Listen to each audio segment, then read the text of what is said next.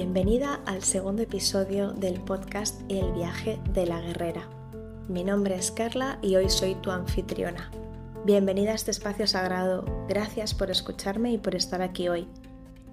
Me comprometo a darte una información muy valiosa para tu vida y tu futuro.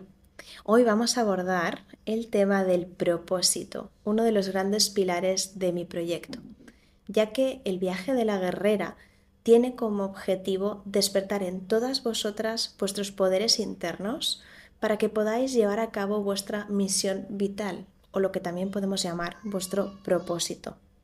Una situación que me encuentro muy a menudo es esa confusión que genera el propósito, las pasiones, los talentos, los dones, en la que muchas veces tendemos a mezclar los conceptos y a equivocarnos.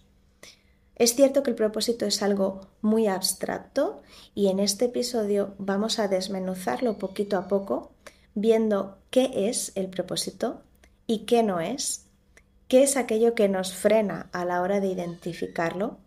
Y por último os voy a compartir una herramienta que utilizo a menudo para revisar mi propósito, ya que es algo que puede evolucionar y por último también voy a proponerte ciertas preguntas para que puedas trabajarlas en tus momentos de introspección, con tu diario, para seguir profundizando en él.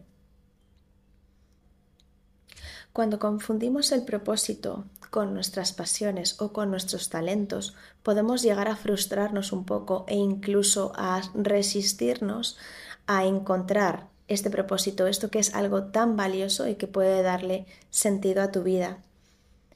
Una de las primeras dudas que suelen aparecer en las sesiones de coaching y, entre las chicas con las que trabajo es que me dicen, oye Carla, es que a mí, por ejemplo, me encanta la montaña o me encanta el surf, pero no quiero que al mm, monetizar eso o al hacerlo mi propósito profesional acabe cansándome de ello. Aquí hay que separar muchas cosas. En primer lugar, está el propósito vital, la misión vital, que es el sentido por el que tú estás hoy en el mundo, por qué estás aquí hoy y por qué has nacido y qué, qué huella vas a dejar en el mundo una vez que te vayas. En segundo lugar, tenemos el propósito profesional, que no siempre tiene que correlacionarse exactamente con tu propósito vital. Y luego, por otro lado, tenemos las pasiones. ¿Qué son las pasiones? Vamos a comenzar eh, profundizando en ello. Las pasiones o pasión viene del verbo latín y significa sufrir o sentir. Es una emoción que nos sale a nosotras mismas desde dentro y que se define como un sentimiento muy fuerte hacia una persona, un tema, una idea o un objeto. Con lo cual podríamos resumir que la pasión no deja de ser una afinidad que sentimos de forma individual, de forma personal, hacia algo. ¿Por qué una pasión no es el propósito? Porque le falta el ingrediente más importante, el del servicio, el de la ayuda a los demás. Con lo cual no hay que preocuparse, porque no siempre una pasión se tiene que convertir en nuestro propósito.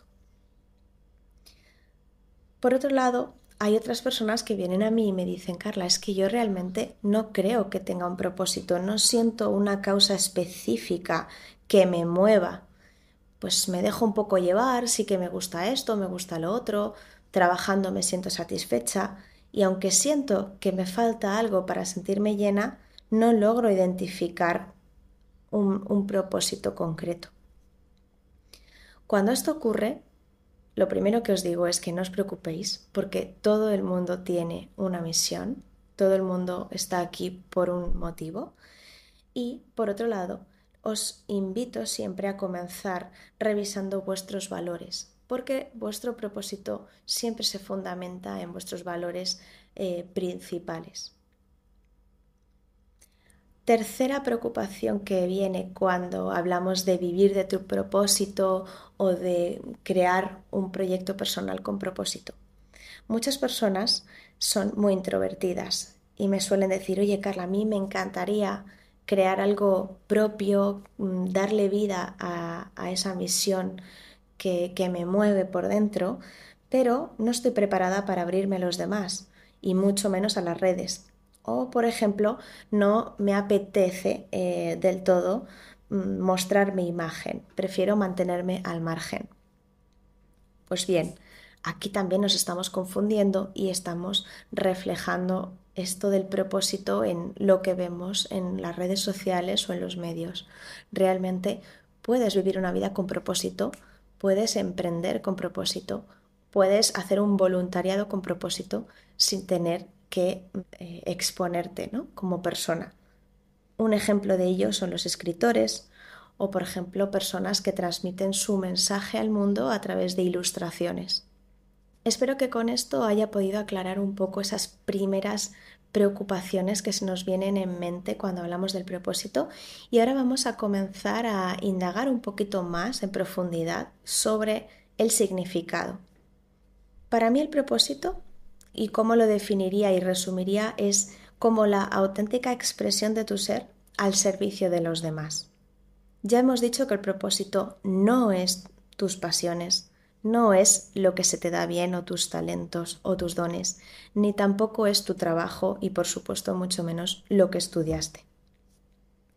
El propósito es el legado, es una misión vital, es una brújula que te marca el camino, y sobre el que se fundamentan todas tus acciones. Cuando tenemos esa sensación de incoherencia, esa sensación de falta de satisfacción personal o laboral, es que es porque posiblemente no estés dando pasos siguiendo esa brújula, la brújula de tu propósito. Cuando realmente estás alineada con él, sientes un entusiasmo y una ilusión característica al levantarte. Tienes ganas de vivir, tienes ganas de crear, de ser tú misma, de seguir haciendo y avanzando y creciendo. Otro de los motivos por los que nos cuesta tanto reconocer el propósito es porque realmente no está dentro de nosotras, es algo superior a ti. No es quién eres, no es lo que haces, sino es algo mucho más grande. Y solamente podrás reconocerlo con la práctica, con la experiencia, con el exponerte y sobre todo a través del autoconocimiento. Por eso estamos aquí hoy. ¿Cuáles son los principales limitantes o esos frenos que no nos permiten conectar con nuestro propósito? En primer lugar, el factor de necesidad. Cuando sentimos una necesidad económica, una necesidad de afecto, o de cualquier otra cosa, somos demasiado racionales. No dejamos espacio para la intuición, para escucharnos, para sentir lo que realmente nos está marcando nuestro corazón. En segundo lugar, y este es un error muy frecuente, es que intentamos cambiarnos a nosotras mismas. Vamos a formaciones o vamos a, ciertos cursos a buscar algo diferente de lo que ya tenemos dentro. Por eso, en mi caso y como mentora, me encanta el coaching, porque realmente simplemente con preguntas puedo destapar lo que ya hay dentro de ti, ese yo auténtico que ya traes desde que naciste. Está muy bien seguir aprendiendo, seguir informándonos y buscando esas formas de entendernos mejor, pero en primer lugar os recomiendo que ya comencéis a indagar en vuestro interior y en reconocer lo que ya tenéis ahí dentro, el foco tiene que estar en vosotras. En tercer lugar, y otro de los grandes frenos a la hora de reconocer nuestra misión, es intentar encajar en un molde, en una profesión, en una carrera, en un modelo social. Cualquier guion que quieras seguir está limitando tu poder. Tienes que confiar mucho más en tu capacidad creativa para poder sacar lo mejor de ti.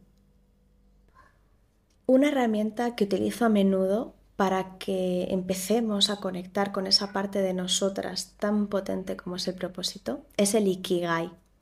Seguro que os suena.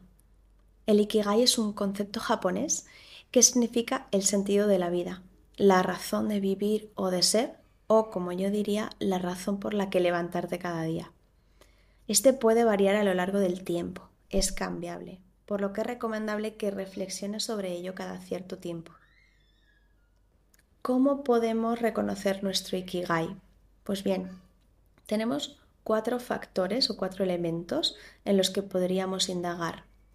El primero de ellos, el primer ingrediente, sería hacer un listado de todo aquello que amas, todo aquello que te gusta, incluidas tus pasiones. Por otro lado, en todo lo que eres buena, esas cosas que de pequeña se te daban bien, por las que ya destacabas y que hay veces que a lo mejor no has seguido haciendo, pero es importante que mires atrás y que revises cada detalle, porque ahí puede estar escondido parte de tu propósito. Por otro lado, y como ya habíamos dicho antes, es esa parte de servicio, ¿no? El tercer ingrediente sería esa ayuda que puedes ofrecer al mundo. Normalmente esto es fácil reconocerlo cuando te pones en esta posición en la que una amiga te llama por teléfono o un familiar te contacta y te piden ayuda. ¿Por qué suele acudir a ti la gente? ¿En qué eres buena ayudando a los demás? Tercer ingrediente. Y por último, si hablásemos de este ikigai profesional, un propósito profesional, tendríamos como cuarto elemento por qué te pagarían, es decir, de qué manera podríamos coger los otros tres, esa mezcla perfecta entre lo que amas, lo que eres bueno y lo que el mundo necesita y que además hay una forma de monetizarlo.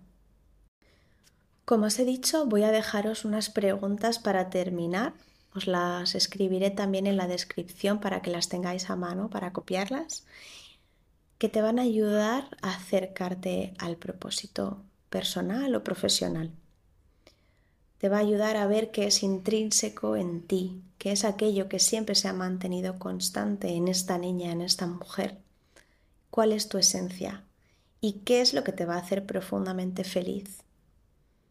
Las preguntas son las siguientes. ¿Qué es lo que harías el resto de tu vida si tus necesidades estuvieran cubiertas? Si no necesitases dinero, comida, hogar, y sobre todo si no tuvieses que demostrarle nada a nadie.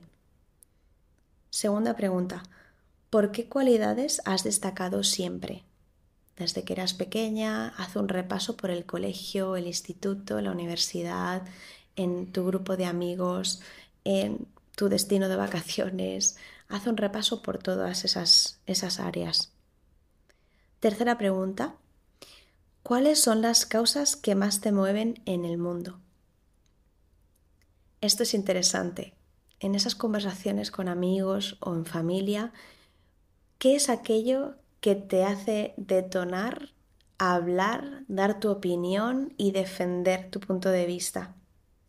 Ahí tienes una clave muy importante. Y por último, la cuarta pregunta, ¿qué tipo de libros ocupan tu librería? ¿Cuáles son esos libros que te llaman la atención cada vez que entras en una librería. En mi caso personal, os voy a poner un ejemplo. Llevo, yo llevaba dedicándome al fitness como 13 años, al entrenamiento y la salud. Sin embargo, me di cuenta que los únicos libros que me compré de entrenamiento fueron los que necesité para la universidad. Pero desde que tengo 15 años, todos los libros que están en mi estantería son de desarrollo personal y psicología. Y bueno, fijaos, no ha sido hasta los 33 que he decidido dar el salto y alinearme mucho más con esa misión vital que los libros ya me estaban desvelando.